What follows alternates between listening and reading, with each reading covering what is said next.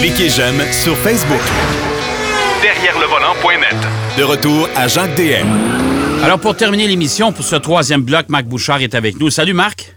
Salut, mon cher. Voiture d'essai cette semaine, Toyota Corolla hatchback, euh, ce qui a déjà été la Sion, euh, je me souviens plus quoi, la Toyota IM, en tout cas, garde. Elle a été nommée plusieurs fois, cette, cette voiture-là. Oui. Oui, mais là, on a vraiment utilisé la silhouette de la Corolla pour en faire quelque chose de beaucoup plus dynamique. Honnêtement, c'est une petite voiture qui est particulièrement agréable. Euh, bon, écoute, moi, dans ma version d'essai, j'ai la version qu'on appelle Nightshade. Euh, Nightshade parce qu'on a mis différentes appliques euh, noires, entre autres, le logo est noir. Tu as des roues euh, surdimensionnées noires. La voiture est blanche avec des espèces de kits aérodynamiques, là, des jupes et tout. C'est vraiment une auto qui a l'air d'une voiture sport. OK. Et ça, c'est très, très bien réussi. Puis, honnêtement, faut, je dois lever mon chapeau à Toyota qui, depuis quelques années, nous a vraiment, euh, je dirais, a, a complètement renversé la tendance. On était les premiers à dire qu'une Toyota, c'était ennuyant avant. Ouais, ben, bien... c'est comme si on avait sorti tous les membres du département design puis dire à partir d'aujourd'hui, vous faites ce que vous voulez. C'est ça. Mais au- aujourd'hui, c'est pas nécessairement toujours réussi, mais c'est certainement pas ennuyant. Ça, c'est sûr. Ben, écoute, quand tu regardes la, la nouvelle Corolla, quand tu regardes euh, la Camry, quand tu regardes plusieurs modèles de la marque, je trouve que c'est un peu plus dynamique que ça a déjà été. Là. On est loin de la Corolla beige. Oui, avec intérieur beige. Oh boy, oui, oui. Donc, tu as bien raison. Et dans le cas de la hatchback, c'est particulièrement bien réussi là aussi. Euh, donc, on a vraiment un petit véhicule qui est assez dynamique en termes de look, qui a un intérieur qui est, ma foi, tout à fait intéressant aussi parce que, bon, on a le grand écran au niveau de la console centrale, euh, on a une ergonomie qui est assez simple, toutes les commandes sont redondantes au volant. Donc, on a vraiment quelque chose d'assez intéressant et de facile à utiliser. Et ajoute à ça des palettes au volant. Bon, oui, je sais que tu vas me dire c'est une CVT. Ouais. Puis, avec une CVT, les palettes au volant, ça vaut ce que ça vaut. Tu as parfaitement raison, mais au moins, au point de vue du look, on a une petite sensation sportive quand on est assis dans la voiture. Ouais, parce qu'honnêtement, qui va conduire de façon ultra sportive une Corolla avec des palettes derrière le volant? Ça, on n'est pas sur une piste, on n'est pas. Ça, je trouve. C'est vrai que ça donne un, un petit look, mais honnêtement, à mon avis, c'est carrément inutile. là. Ouais, ben tu sais, comme tu as un mode sport aussi au niveau de la. Corolla hatchback, Ouais. on s'entend pour dire que c'est pas nécessairement ça. Mais en fait, le parallèle que je pourrais faire un peu, c'est avec une voiture que tu connais bien, c'est la Nissan Micra. Ouais. Euh, parce que ce sont des voitures, bon, écoute, la, la Corolla est définitivement plus puissante que la Micra. là. La Corolla arrive avec un moteur 4 cylindres de 168 chevaux contre 109 pour la Micra. On n'est pas exactement au même niveau. Mais ce qui est intéressant de ces deux véhicules-là, c'est que ce sont des vrais petits go-karts à conduire. C'est des voitures qu'on a voulu préserver au niveau d'une certaine sportivité, pas nécessairement au niveau de la puissance, mais au niveau de la qualité de la direction et même au niveau de la qualité du freinage. J'ai été très surpris, moi, de à quel point la petite Corolla répond bien au freinage pour être capable de prendre des virages de façon un peu plus dynamique. OK, ça, ça, ça, ça, c'est quand même étonnant parce que c'est la Corolla ne, ne nous a jamais habitués à ça. Là. Vraiment pas. Alors, on est vraiment, honnêtement, c'est parce qu'elle s'appelle Corolla, parce que je ne l'aurais jamais comparée en termes de conduite là, à sa sœur Corolla berline. Euh, on est vraiment tout à fait dans un autre monde. Et ça, c'est une très, très bonne nouvelle. Évidemment, version Nightshade avec la CVT, avec les options qu'on a, et puis on est vraiment là tout équipé là, euh, le, le Toyota Safety Sense 2.0 qui est le système de sécurité électronique embarqué. Euh, on a même la recharge pour les cellulaires par induction. Tu sais, on est le total. Ça vaut quand même 29 000 Ouais. OK. Ouais. ouais. C'est, c'est, c'est 30 000. Là. Tra- C'est passé le 30 000 avec les taxes. Là. Ça. Alors, Ouais. c'est quand même un véhicule qui n'est pas donné dans sa version, comme je te dis, la plus, la plus sophistiquée, la plus raffinée. Mais si tu cherches une petite voiture qui est, ma foi, relativement économique. Écoute, je t'avoue que j'ai pas fait attention, là, mais zéro une barre. Puis je fais du 7,2 litres au 100. C'est bon. C'est bon. puis comme, Ouais. je, oui, puis comme je te dis, j'ai pas fait attention. Là, je l'ai brassé un petit peu, puis je me suis permis des manœuvres là, que, euh, honnêtement, j'aurais pas voulu essayer. Le seul bémol, là, c'est l'espèce de système multimédia de Toyota que je n'aime pas particulièrement. Euh, là, on n'a pas le système de navigation installé. Il faut le faire installer chez le concessionnaire. Il y a toutes sortes de patentes comme ça là, qui sont moins agréables, mais dans l'ensemble, pour le reste, c'est un véhicule qui est très intéressant. Siège en tissu, mais siège chauffant. Euh, moi, personnellement, c'est pas une option qui me dérange beaucoup. Mais mon épouse, qui est une fan finie des sièges chauffants, elle a beaucoup aimé l'idée parce que généralement, c'est réservé à des finitions de cuir. Oui. Oui. Euh, donc, le fait d'avoir ça là-dedans, c'est quand même intéressant. Donc, dans l'ensemble, c'est vraiment un petit véhicule qui est très, très complet, bon système de son. Évidemment, écoute, c'est pas le plus spacieux, on s'entend là. Euh, tu déménageras pas ton 4,5 avec ça, mais euh, si tu as deux passagers arrière, deux à l'avant, le dégagement est suffisant, puis tu as une petite valise tout à fait euh, digne de mention. Honnêtement, c'est une très belle réussite. À mon avis, en fait, c'est probablement la Toyota la plus le fun à conduire actuellement sur le marché. Oui, parce qu'ils sont pas tous agréables. Écoute, moi, j'ai eu la chance de rouler une camionnette intermédiaire la semaine dernière, le fameux Tacoma. Euh, et j'avais l'impression, écoute, c'est un véhicule, on s'entend là, parce que tous les produits Toyota ont une valeur de revente euh, euh, bien au-dessus de la moyenne. C'est des véhicules qui sont ultra fiables. Mais je te dirais que le Tacoma, c'est pas le genre de véhicule où je partirais de chez moi pour descendre en Gaspésie. j'avais l'impression par, par endroit, surtout avec les routes qui sont pas nécessairement très jojo au Québec là, actuellement, particulièrement certains viaducs, j'avais l'impression de conduire une trampoline. Oui. Puis la position de conduite dans le Tacoma est assez particulière parce que tu es, très élevé, en fait, mais le siège, lui, est comme placé bas dans la cabine. Fait que tu as l'impression d'être presque à demi couché. quand tu conduis. Euh, honnêtement, tu as raison. Par contre, il faut quand même pas négliger le Tacoma qui a été nommé euh, il y a quelques semaines là, par Vincentric comme étant le camion qui a la meilleure, qui a le meilleur rapport qualité-prix Évidemment, tu l'as dit, notamment à cause de sa valeur de revente qui est très ben élevée. Oui, ben oui, écoute, si, si, si, tu me donnes le choix entre ça, des, les produits GM que, que, que, je ne déteste pas malgré tout, et le nouveau Ford Ranger, je te dirais que le Tacoma a quand même un peu plus de look, hein? il est beaucoup plus ah joli, plus réussi.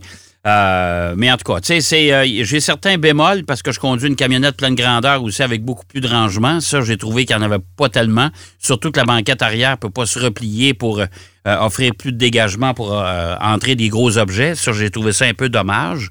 puis la petite boîte de 5 pieds, là, faut pas, hein, partez pas, partez pas en peur dans les rénovations à pu finir parce que vous allez manquer d'espace. Oui, effectivement. Mais comme tu le dis, c'est un véhicule qui, même si on l'a refait un peu au fil des ans, on a gardé les vieux principes qui étaient accolés au Tacoma. Euh, donc, on n'a pas voulu tout renouveler. Ce qui n'est pas le cas, par exemple, justement, de la Corolla, qui, elle, a subi toute une cure de ah, rajeunissement, autant, autant dans sa version berline, version hybride, ou dans sa version à haillons, la version hatchback, que moi, honnêtement, j'ai beaucoup, beaucoup aimé. Bon, écoute, euh, avant qu'on passe à ton deuxième euh, sujet, euh, Marc, je veux juste t'ouvrir une parenthèse. On était supposé cette semaine de, de, voir apparaître la nouvelle Lexus IS chez Lexus, la division de Toyota. Et là, on nous a annoncé subitement, bang, c'est remis à une date indéterminée. Oui, je pense que ça va arriver assez souvent, ça, euh, en cette période-ci, les reports à des dates indéterminées, parce que euh, d'abord, ce sont des dévoilements virtuels. Oui. Hein? c'est plus facile à déplacer que quand tu déplaces du monde pour aller voir. Ah, c'est bien sûr, parce que ça va être le cas du F-150 la semaine prochaine. Il y a un Kia aussi à la fin du mois. Euh, qu'on va dévoiler. Mais je comprends pas pourquoi on reporte ça comme ça, une date euh, indéfinie. C'est parce qu'on semble même dire, c'est comme si on disait, on sait même pas s'il va en avoir une. Oui, effectivement. Moi aussi, j'ai trouvé la nouvelle particulière. Euh, j'ai pas trop compris. j'ose supposer que c'est parce qu'ils ont eu des problèmes euh, qu'ils n'ont pas été capables de faire le lancement. Mais honnêtement, on ne peut pas du côté de Lexus abandonner la IS. Euh, c'est un véhicule qui est trop important à mon avis pour eux autres. Euh, donc, j'ai bien hâte de voir effectivement à quel moment on va le voir et à quel moment on va sortir la nouvelle génération. Mais oui, moi aussi, j'ai été assez étonné de, de voir qu'on reportait ça à une date indéfinie. Et euh, puis la l'AIS est d'autant plus importante que la ES va quitter le catalogue aussi, hein? Oui, monsieur. Euh, chez Lexus, euh, ah, ben écoute, chez Lexus, comme partout ailleurs, hein, on mise sur les petits utilitaires. Ce ne sont pas les voitures qui vont faire la popularité des, différents fabricants. C'est vraiment dans le monde de l'utilitaire et dans le monde du camion qu'on va vraiment faire des sous, là, parce que honnêtement, c'est 70 à 75% du marché selon le pays où on est. Oui, puis euh, tant qu'à parler de camions, ben euh, justement, tu veux m'en parler de camions. Oui, parce qu'il y a tout un mouvement autour des camions actuellement. C'est assez assez impressionnant. Euh, tu as parlé, bon, justement, du F-150 que l'on va dévoiler la semaine prochaine, dans deux semaines, euh, le F-150 2021, un véhicule qu'on devait dévoiler déjà il y a quelques semaines, mais compte tenu des circonstances qu'on a reportées. Sauf que ce qui est assez particulier, c'est que ce, ce véhicule-là a fait l'objet de toutes sortes de spéculations. On devait avoir une version électrique. Finalement, on a dit on devait s'associer avec Rivian, qui est une compagnie, une start-up. Ouais. On a décidé de ne pas s'associer avec Rivian. Et là, on a confirmé euh, au cours des dernières heures qu'il y aurait effectivement une version électrique, mais pour 2022 seulement, Ouais. du côté du F-150. Alors ça, c'est le premier volet. Euh, donc, euh, et en même temps, on va arriver avec un four- avec le transit de Ford qui va aussi être électrique au moment au même moment en 2022. Bon, j'ai hâte de voir c'est ça. Ouais. Euh, moi aussi. Après ça, tu as une compagnie qui s'appelle Nicolas. Bon, tu auras compris que c'est une espèce de clin d'œil à Nikola Tesla. Ouais. Euh, donc, on veut vraiment faire compétition. D'ailleurs, on a poursuivi Tesla pour le design de certains camions. Et euh, la, la compagnie Nicolas, c'est un start-up. Imagine-toi, ils ont une capitalisation boursière plus élevée que celle de Ford. Oh boy, OK? OK? Mais ils n'ont jamais sorti aucun véhicule encore. Ben là, pourquoi les gens font, font dépensent autant d'argent pour une compagnie qui n'a qui a- qui a pas, qui a rien produit jusqu'à maintenant?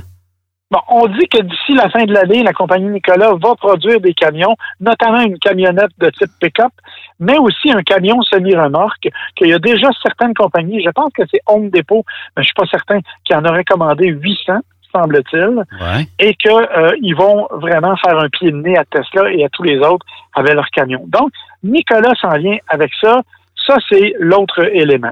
Et il y a une troisième compagnie, une compagnie chinoise qui s'appelle NIO, dont tu as peut-être entendu parler récemment parce qu'ils ont dit aux autres qu'ils étaient pour garantir les batteries de leurs véhicules électriques jusqu'à Ouais. 2 millions de kilomètres. Ouais, ouais, ouais.